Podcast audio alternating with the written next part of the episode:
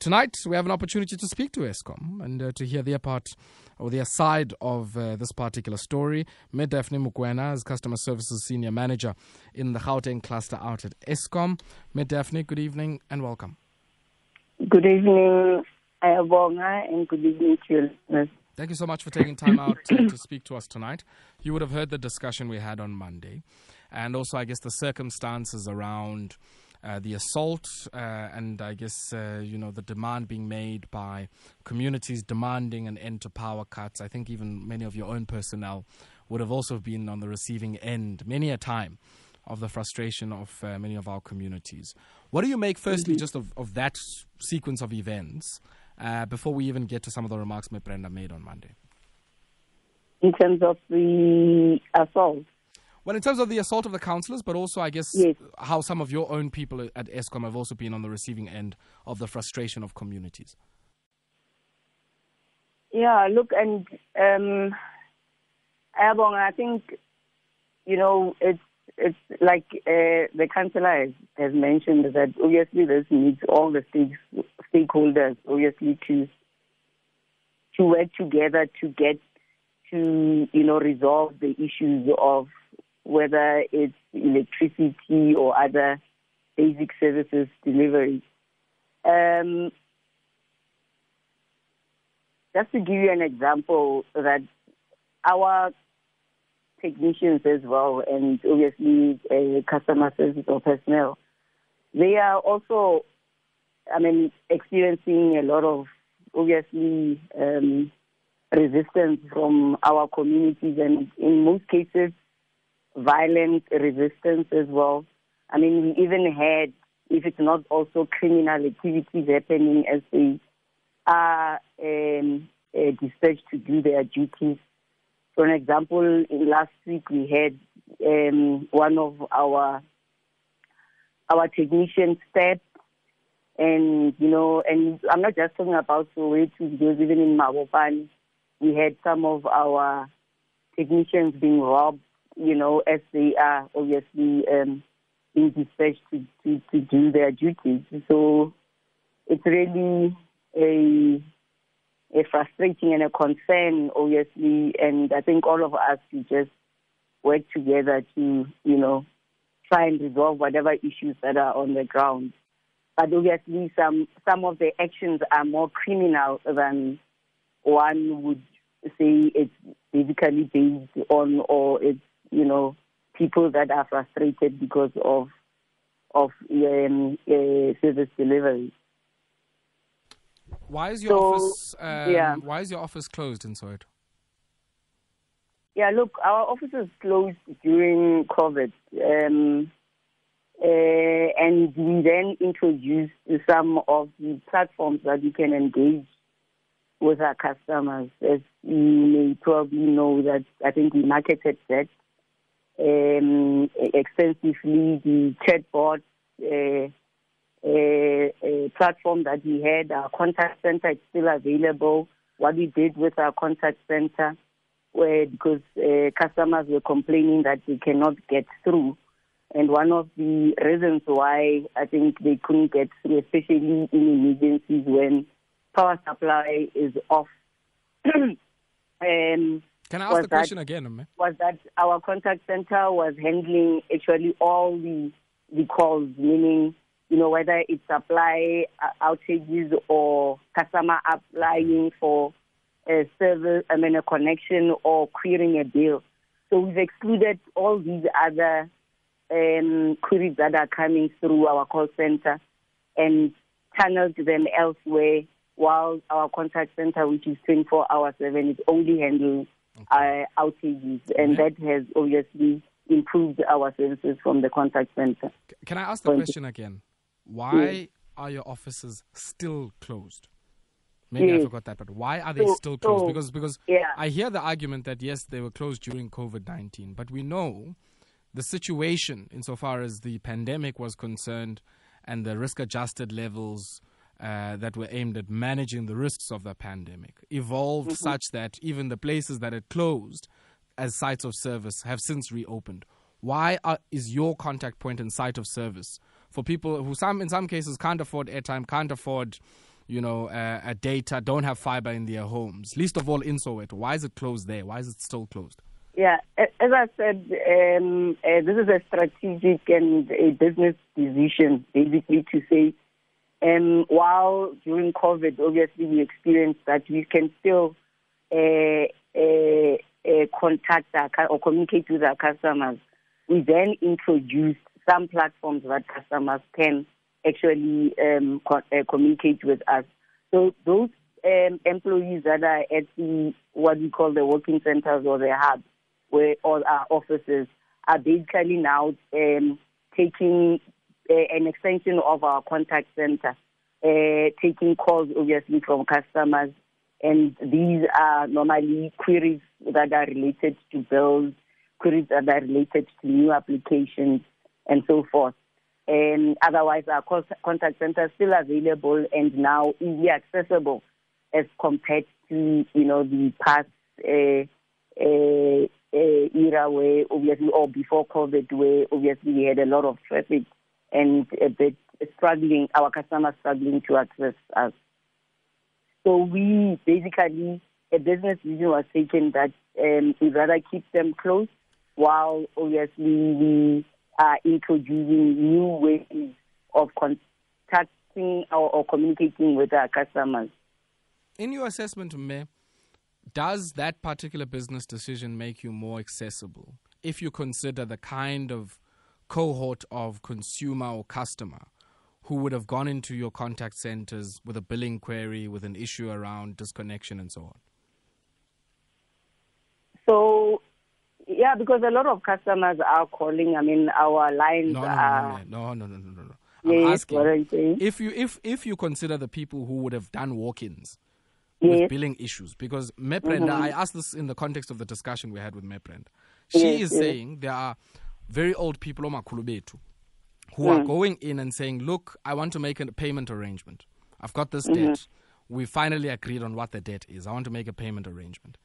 Mm-hmm. WhatsApp I'm not on Facebook, nor do I have enough money from Igrandiam to sit on a call center line and finish 29 rand airtime, for instance. So, so that I'm asking you in that context. Do you think, as you've now gone digital and online as a result of this business decision, that you have become inaccessible to some people who would have walked in?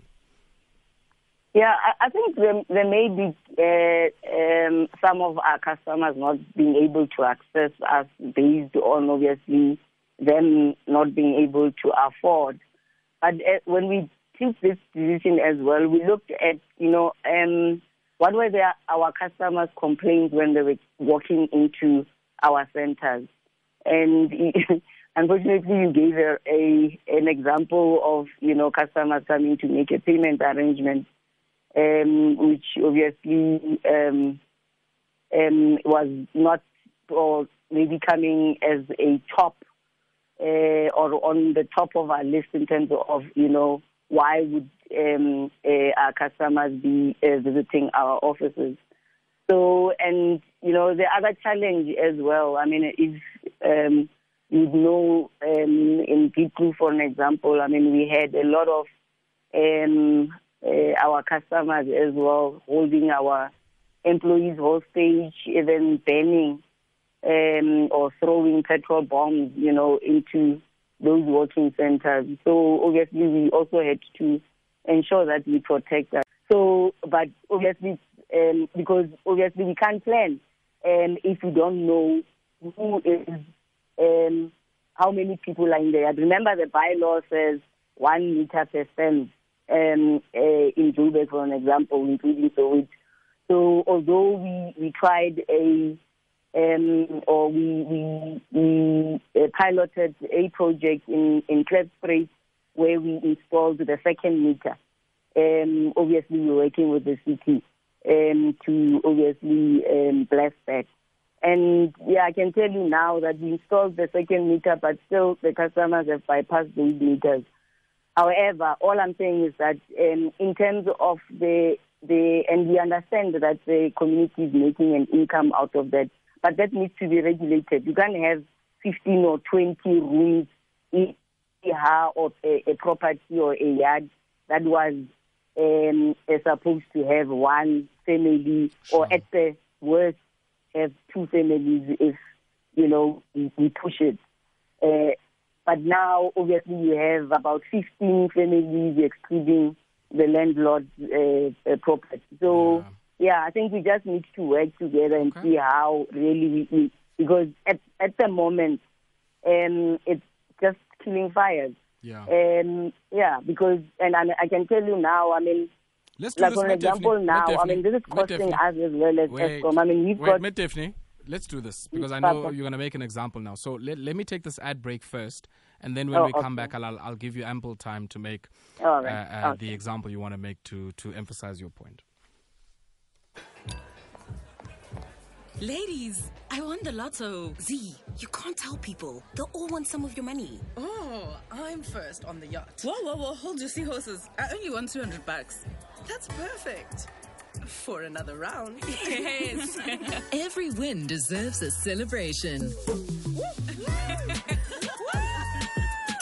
Cheers. JC Le Roux, just celebrate. Not for persons under the age of 18. Do you need money urgently? Get a loan from us, but only if you visit our website and give us all your info. Then we say we'll call you, but we'll text you instead. Anyway, you'll have to fax your info again, and then you can have your loan, but only after 48 hours.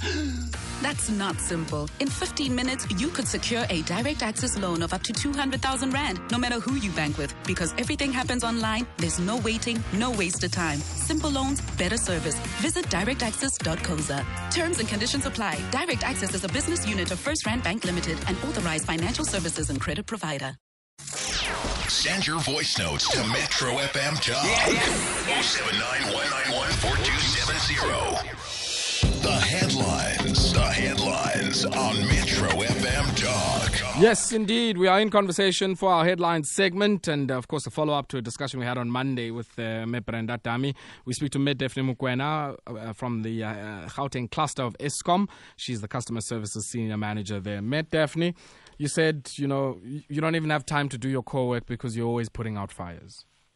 Yes, yes. I mean, uh, just to give you an example, I mean, since November, um, you know, we've replaced about 51 minisubs. That is, you know, uh, really a serious anomaly.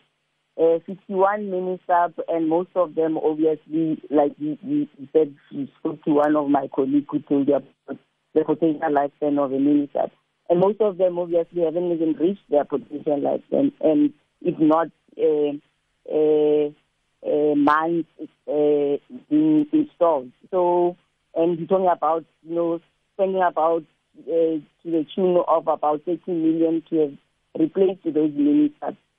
Um, so we cannot obviously, you know, continue with this uh, uh, in this manner when I have um, because obviously most of these, you know, when you look at them, it's because of meter bypasses, these backyard dwellers, and all sorts of things that are happening, illegal operating of over minisubs, obviously resulting in these minisubs having to explode. Um, and hence, um, now to if, if customers are paying and it exploded because of other technical issues or because of age, then we replace immediately. But we cannot obviously just replace a minisub now um, uh, because we need to actually deal with the root cause uh, before we replace so that we can uh, reduce the frequency or the rate at which these uh, minisubs are failing. I mean, it's not fair for the customers and not fair to Eskom as well because of, you know, the losses that we're experiencing in terms of um, uh, or, or the costs that we have to, to um, spend um, uh, because of of this. I don't know whether to call it a crisis. Me Daphne. I also don't know what to call it. If I aziwa nanguwa ndaba ndizayibiza ntoni mna. But we'll have to leave it there for tonight. And, and on top of that, Yeah. we've got theft that is, you know, I don't know at which level.